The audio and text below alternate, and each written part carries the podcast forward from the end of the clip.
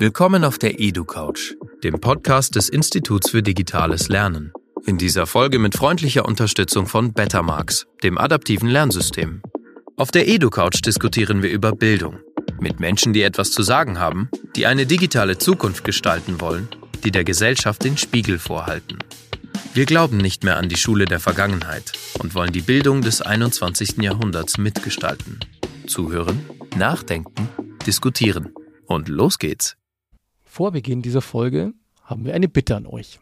Wir sind dieses Jahr erstmals für den Deutschen Podcastpreis nominiert und ihr könnt abstimmen. Wenn euch die EduCouch also gefällt und ihr uns gerne unterstützen möchtet, stimmt für uns ab. Wir wollen natürlich gewinnen und freuen uns über jede Stimme. Den Link zur Abstimmung findet ihr in den Show Notes oder direkt auf deutscher-podcastpreis.de. So, genug Werbeblock, ab geht's in die Folge mit Gregor Gysi. Herzlich willkommen auf der Edo-Couch, heute mit einem Gast, den man schlicht nicht vorzustellen braucht. Darum spare ich mir das. Herzlich willkommen, Gregor Gysi. Das ist ebenso herzlich.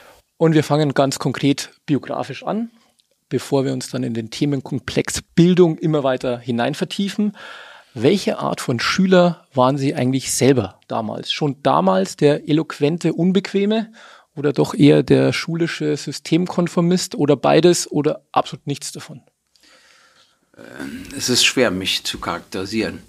Ich erzähle Ihnen mal Folgendes. Sechs aus meiner Klasse kamen in die erweiterte Oberschule, um das Abitur zu machen. Ich war auf Platz sechs. Ich hatte weder den Ehrgeiz, Platz fünf zu erreichen, aber wollte natürlich auch verhindern, auf Platz sieben zu landen. Das charakterisiert mich, glaube ich, am deutlichsten. Ich hatte Fächer, die mir Spaß machen, wo ich gut war, und ich hatte Fächer, bei denen ich nicht gut war.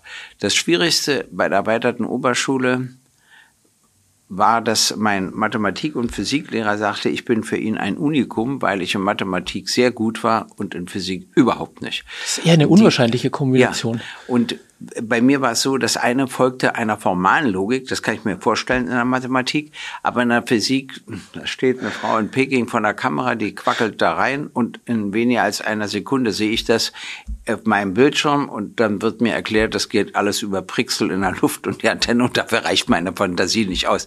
Ich sehe dieses Bild nicht schwirren und ich muss mir das immer vorstellen können. Und bei Fremdsprachen war ich leider etwas zu faul. Aber in Deutsch war ich immer sehr gut und wie gesagt, äh, auch in Mathematik. Also bestimmte Fächer lagen mir, andere weniger. Und insgesamt zur Schule, war das damals so? Wo, also meine Schwester freute sich immer beim Ende der Ferien, ich nicht. Nicht? Also meine Begeisterung hielt sich in Grenzen, aber ich habe natürlich nicht unentschuldigt gefehlt oder sowas. Also insofern war ich schon diszipliniert. Wir gehen biografisch einen Schritt weiter. Sie sind ja inzwischen seit Jahrzehnten auch Politiker und kennen also den politischen Betrieb wie kaum ein anderer. Welche Fähigkeiten, Fertigkeiten und Bereitschaften, sprich Kompetenzen, braucht man denn heute, um ein wirksamer Politiker zu sein? Also das Problem ist, dass wir das passive Wahlrecht nicht einschränken können, so dass alle Deutschen, die das 18. Lebensjahr vollendet haben, in den Bundestag gewählt werden können. Und dafür gibt es auch keine Qualitätsvoraussetzung. Gäbe es sie, wäre das auch nicht richtig, weil du dann viele Leute ausschlössest eben vom passiven Wahlrecht. Aber natürlich äh, sind die Fähigkeiten sehr unterschiedlich. Ich glaube, dass gewisse juristische Kenntnisse nicht schlecht sind. Man muss auch eine gewisse rhetorische Begabung haben. Aber das Wichtigste ist die Reaktionsschnelligkeit. Die muss im Fernsehen immer wieder gefragt. Und wenn du zu lange brauchst, nachdenken musst, bevor du eine Frage beantworten kannst, ist das auch nicht günstig. Und dann eine grundsätzliche Frage, ob du im Kern ehrlich bist oder ob du den Leuten was vormachen willst, immer in der Hoffnung, mehr Punkte machen zu können. Also ich habe ein Buch geschrieben, das heißt, was Politiker nicht sagen. Dann geht's kleingedruckt weiter, weil es um Mehrheiten und nicht um Wahrheiten geht. Und das ist wirklich ein Problem.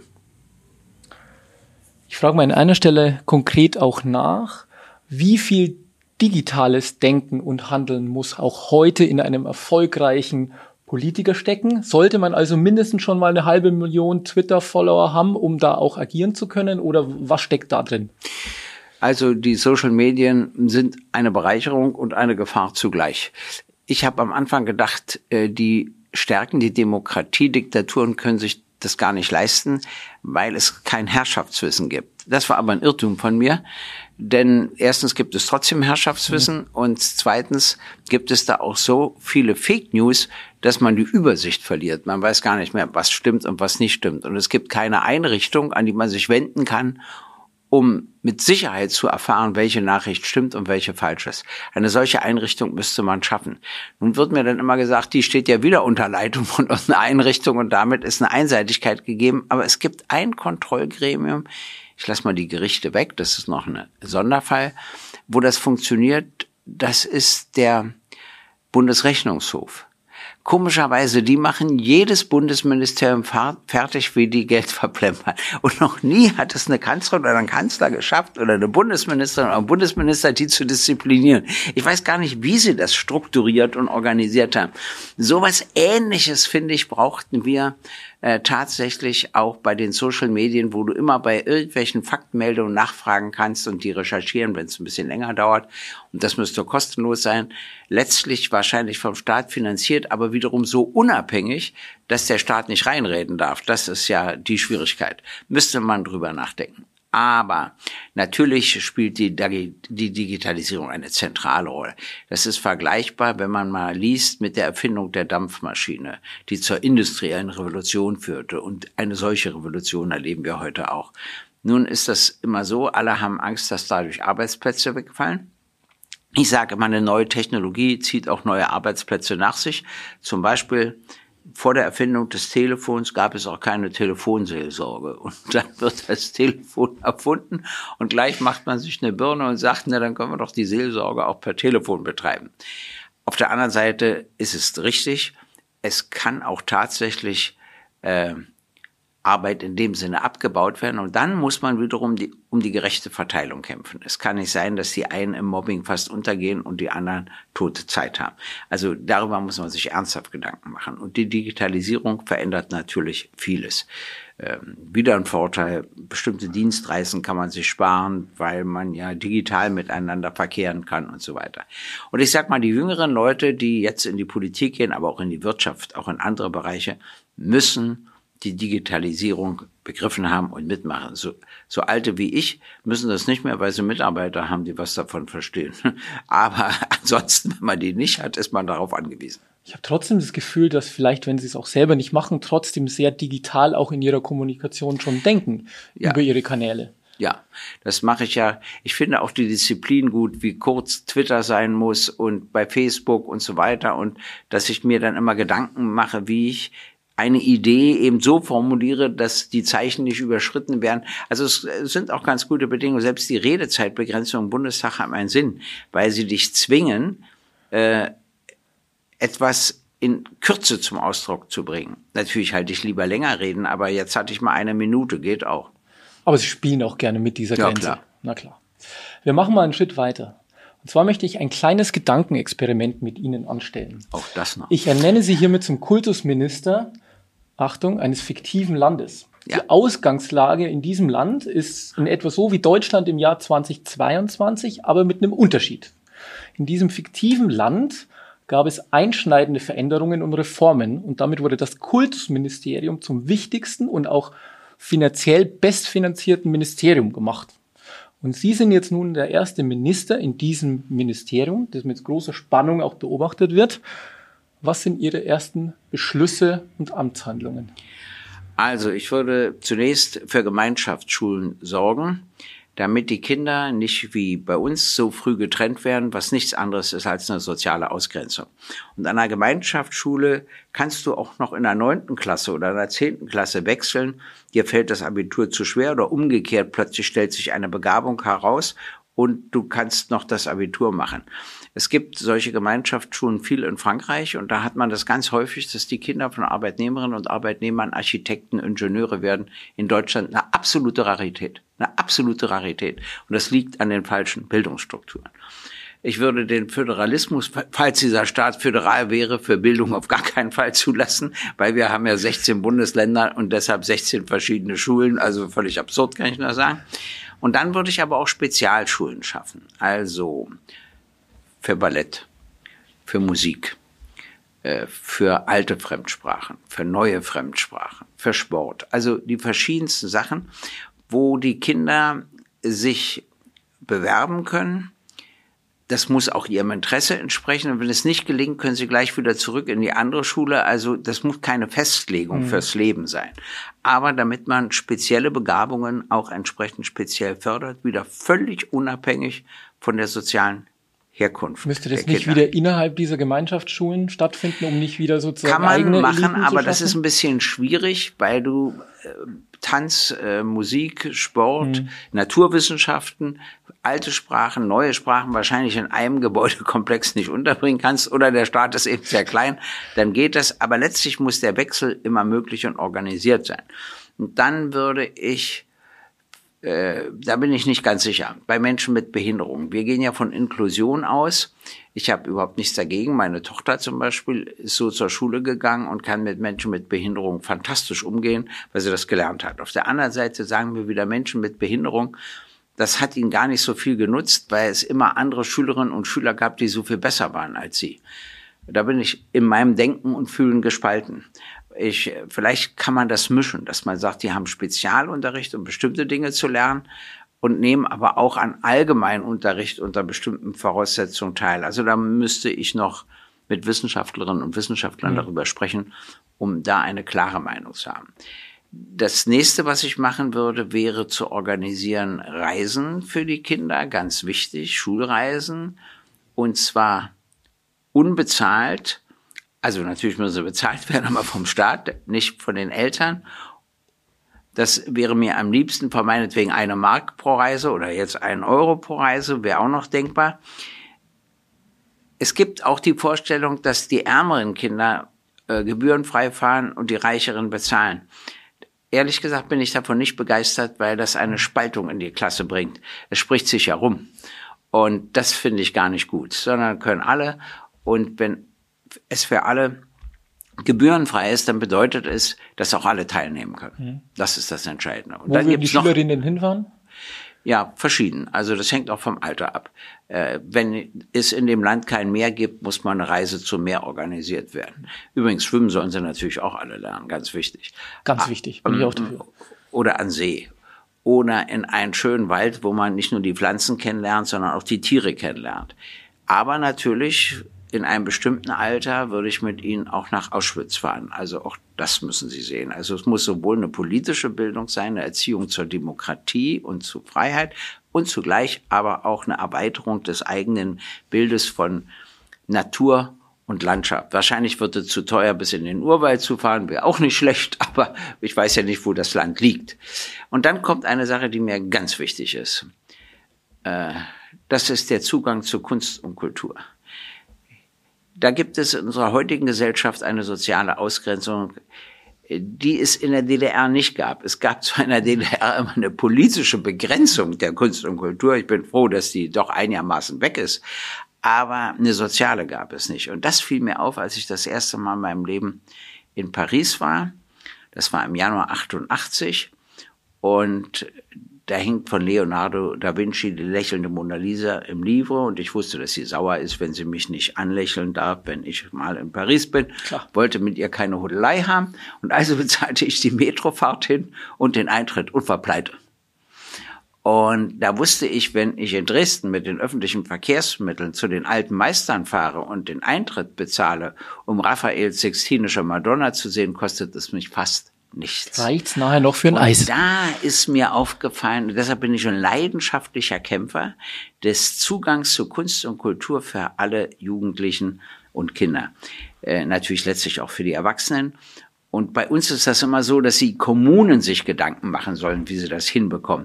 Ich sehe das aber als eine gesamtgesellschaftliche Aufgabe. Natürlich gibt es Kinder, die das dann weniger nutzen, das weiß ich, und Jugendliche. Aber die haben auch Freundinnen und Freunde und die animieren sie dann doch und so.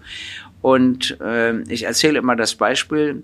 Ich wohnte in einer Straße, meine Eltern waren beide Verleger, wir hatten tausende Bücher, mein Freund wohnte gegenüber, die Mutter war alleinerziehend mit drei Kindern, auch noch katholisch, was nun kein Privileg in der DDR war. Und die besaß zwei Bücher, die Bibel und das Kochbuch. Das war's. Hm. Trotzdem ist er Oberarzt geworden. Das ist mir wichtig. Das heißt, du musst als Staat und Gesellschaft Bedingungen bieten, dass man das erreichen kann. Also das wären so die ersten Maßnahmen, die ich machte. Äh, dann gibt es noch eine wichtige Maßnahme. Ich würde Unterstufenlehrerinnen und Lehrer genauso bezahlen wie Oberstufenlehrerinnen und Lehrer. Also nicht, indem ich die von der Oberstufe heruntersetze, sondern indem ich die von der Unterstufe nach oben ziehe. Wäre deutlich populärer. Ja, weil, wissen Sie, weil ich auch gar nicht akzeptieren kann, dass es so viel schwerer ist, in einer achten Klasse Geografie zu unterrichten, als in einer ersten Klasse den Kindern Schreiben, Lesen und Rechnen beizubringen. Ich halte Letzteres ehrlich gesagt sogar für schwieriger. Und dass das schlechter bezahlt wird, kann ich überhaupt nicht einsehen. Deshalb übrigens auch wieder interessant, der Beweis meiner Theorie. Frauenberufe sind Frauenberufe, weil wir Männer nicht hingehen, weil sie nicht gut bezahlt sind. Und deshalb findest du keine Grundschullehrer. So gut wie keine. Es gibt nur Grundschullehrerinnen. Erst bei der höheren Stufe kommen dann auch die Männer. Hm? So ist es. Also, Großen und Ganzen ist es so. Sie haben jetzt eine ganze Menge konkreter Maßnahmen und Punkte, sehr konkreter Punkte aufgezählt. Ich würde gerne eine Ebene höher gehen. Welche zentralen Kompetenzen ließen sich daraus ableiten, die wir als Gesellschaft heute und in Zukunft in dieser immer schneller drehenden digital globalen Welt brauchen. Also was würde diese jungen Menschen aus ihrer Schule, aus ihrem Schulsystem besser dazu befähigen, Gesellschaft heute und morgen zu gestalten? Also ich würde früh dafür streiten, dass sie Länder kennenlernen, in denen eine ganz andere Religion, eine ganz andere Kultur, äh, eine ganz andere Mentalität herrscht. Und zwar so kennenlernen, dass sie es auch schätzen obwohl sie es nicht für sich annehmen, sondern einfach begreifen, dass Menschen eben sehr unterschiedlich sind, eine unterschiedliche Sozialisation haben, deshalb auch unterschiedlich reagieren und handeln. Das ist ganz wichtig. Wenn du erst mit 50 das erste Mal Menschen muslimischen Glaubens erlebst, äh, ist das dir alles fremd. Wenn du das schon als Kind gewöhnt bist und die andere Herangehensweise kennst, ganz wichtig. Religionsunterricht, ich finde den Ethikunterricht in Berlin wichtig, auch dass alle dorthin gehen, weil ich nämlich möchte, dass die christlichen Kinder tolerant werden gegenüber den muslimischen und die wiederum gegenüber den jüdischen und alle zusammen auch gegenüber den nicht-religiösen und die nicht-religiösen müssten wieder eine Toleranz zu allen Kindern mit Religion äh, kennenlernen und das geht nur im gemeinsamen Unterricht. Wenn die alle getrennt Religionsunterricht haben, funktioniert das nie. Dann werden sie sich fremder. Der Religionsunterricht kann trotzdem bleiben, aber es muss ein Fach geben, wo sie gemeinsam diesbezüglich unterrichtet werden. Aber was ist so besonders wichtig gegenwärtig? Erstens ähm, müssen die Kinder unbedingt erzogen werden im Sinne der Bereitschaft zur Weiterbildung. Also sie müssen wissen, dass immer wenn sie ein bestimmtes Wissen erreicht hat, das zwei Jahre später nicht mehr genügt. Und eigentlich schon ein Jahr später nicht. Das heißt, dass man sich permanent weiterbilden muss und dass das ein Bestandteil ihres Lebens wird. Das ist das eine. Das zweite ist, sie müssen die Werte von Freiheit und Demokratie schätzen lernen, auch indem man unterrichtet, wie die Strukturen aussieht, wenn das nicht gegeben ist Dabei soll man nichts Falsches berichten. Man muss sagen, eine Diktatur hat natürlich den Vorteil, dass sie schneller ist als eine Demokratie, kann man alles sagen. Aber was sind die großen Nachteile? Äh, zum Beispiel, dass man eine andere Auffassung nicht durchsetzen kann, dass man einen Diktator auch nicht los wird, selbst wenn es eine Mehrheit der Bevölkerung will. Also zumindest nicht so ohne weiteres. Also das muss alles verinnerlicht werden. Und dann jetzt besonders wichtig, dass viele Fragen, die früher nationale Fragen waren, heute nur noch Menschheitsfragen sind. Zum Beispiel durch die Erfindung von Internet sind wir wieder im digitalen Zeitalter und des Handys gibt es den weltweiten Lebensstandardvergleich. Den gab es ja früher nicht.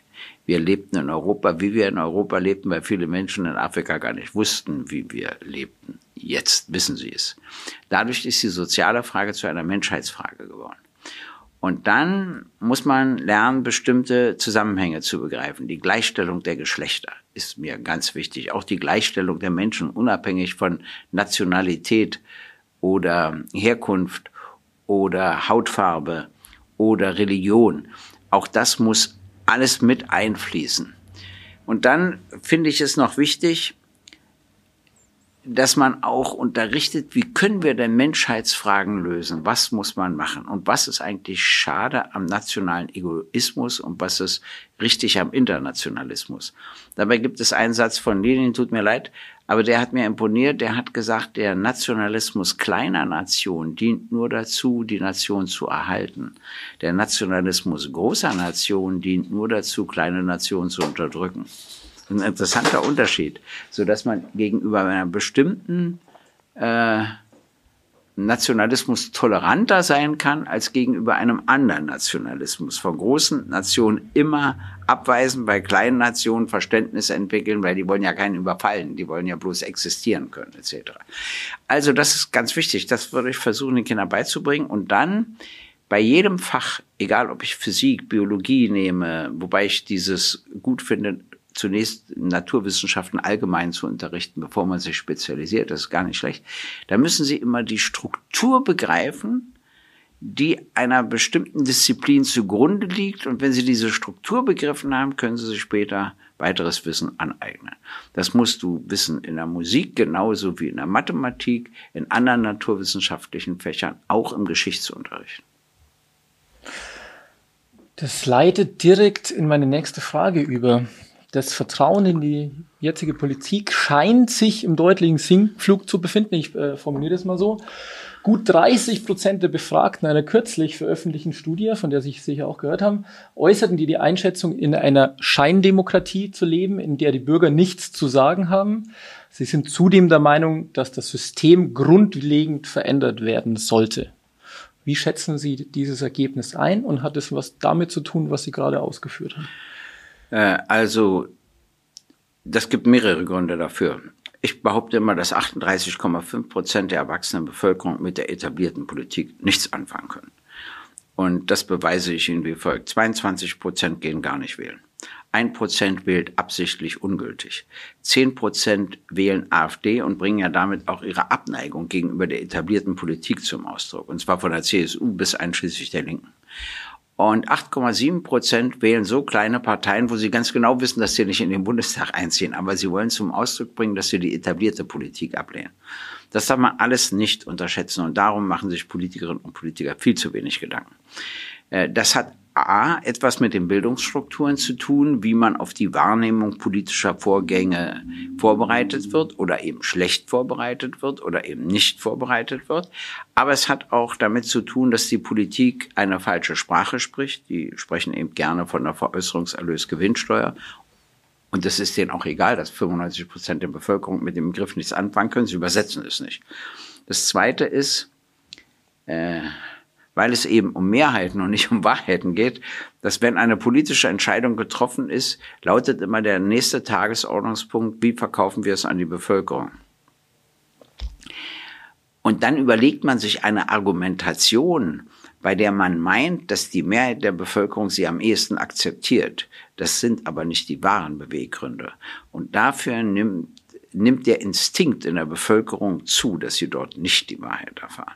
Das dritte ist der ganze Lobbyismus. Es gibt ja Leute, die sehr viel Einfluss auf politische Entscheidungen haben und andere, die wieder kaum Einfluss auf politische Entscheidungen haben. Das führt zu einem Ohnmachtsgefühl. Und mit dem Lobbyismus wird nicht öffentlich umgegangen. Das ist übrigens in Washington ganz anders. Da war ich und da kommt ein Mann auf mich zu und auf dem Schild stand Lobbyist der chemischen Industrie. Das fand ich witzig, weil wir haben auch Lobbyisten der chemischen Industrie, aber niemals würden die das auf dem Schild schreiben. Die würden das immer leugnen, während die wiederum viel offener damit umgehen. Das ist auch interessant. Äh, also der Lobbyismus, ja, und dann gibt es natürlich auch politische Skandale die nie wirklich konsequent aufgeklärt und überwunden und beseitigt werden. Auch das geht nicht. Kurzum, äh, in der Politik herrschen viele Fehler, die dazu führen, dass dieses Misstrauen ständig zunimmt. Mhm. Aber natürlich tragen auch wieder die Social Medien dazu bei, auch Fake News tragen dazu bei, weil den Leuten wird ja da auch ein Stuss zum Teil erzählt und es ist ganz schwer dagegen vorzugehen. Aber haben Sie auch das Gefühl, dass die Geschwindigkeit zunimmt? Dieser Erosion des Vertrauens? Ja, die Geschwindigkeit nimmt deshalb zu, weil die Globalisierung zunimmt. Das heißt, die Probleme werden ja nicht übersichtlicher, sondern unübersichtlicher. Und zum Beispiel schaffen wir im Augenblick, was auch Folgen haben wird, Flüchtlinge erster und zweiter Klasse. Das ist nicht gut. Alle Flüchtlinge müssen gleich behandelt werden. Und vor allen Dingen muss man über die Ursachen der Flucht nachdenken. Bei der Ukraine ist es ja ganz klar, woran es liegt. Aber in anderen Fällen ist es ja nicht ganz so klar. Und da muss man eben darüber nachdenken, wie man die Ursachen beseitigt. Und außerdem stöhnen wir immer so äh, mit den Flüchtlingen. Ich will nur darauf hinweisen, jetzt durch die Ukraine verändert sich das alles. Aber in ganz Europa sind von den 70 Millionen Flüchtlingen 3,5 Millionen. Der Rest sitzt in anderen Ländern. Und denen geht es wirtschaftlich viel schlechter als uns. Das darf man auch nicht vergessen. Zum Beispiel, also bevor jetzt der Krieg in der Ukraine begann, war es so, dass auf 1000 Einwohnerinnen und Einwohner bei uns 17 Flüchtlinge kamen und im Libanon 165. Hm? Um mal nur ein ja, Beispiel zu nennen. Ja. So, jetzt weiß ich nicht, die Zahlen werden sich jetzt verändern.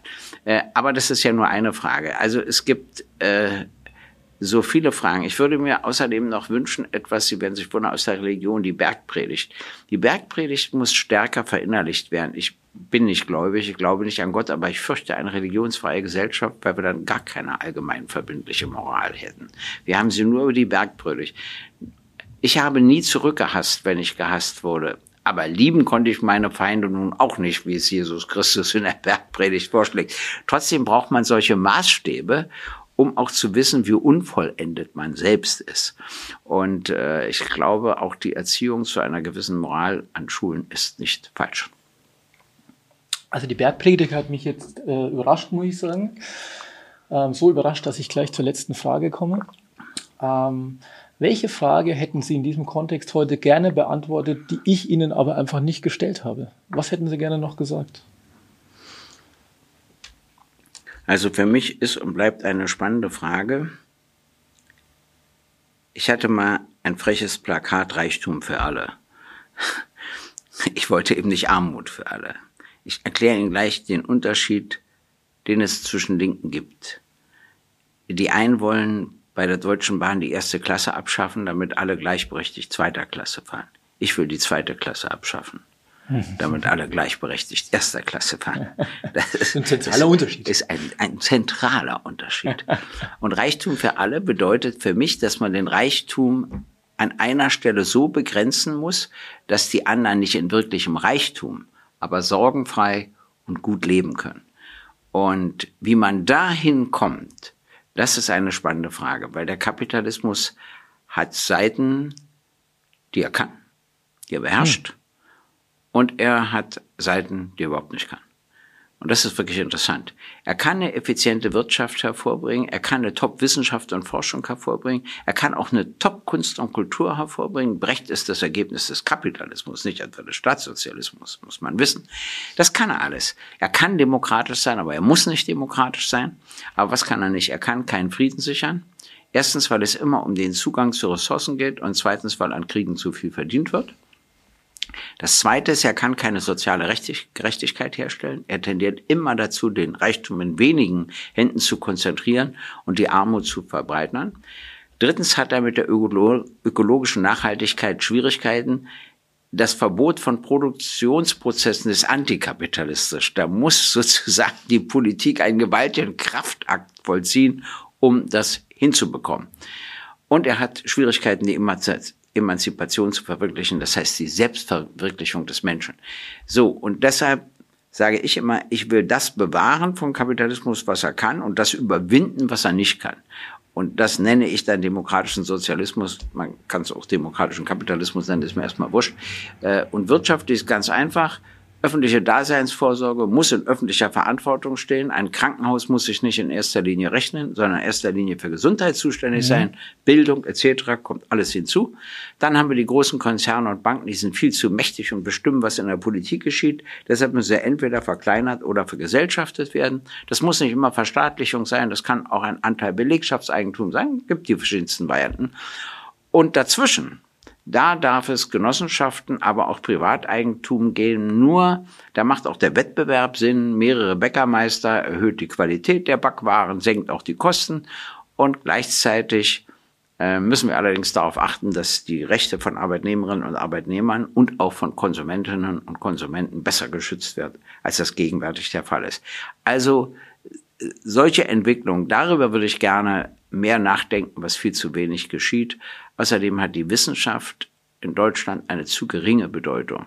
Die Forscher waren mal sehr geachtet, das ist inzwischen weit entfernt. Herr Gysi, ich danke Ihnen fürs Gespräch. Vielen Dank. Ich wünsche Ihnen auch alles Gute.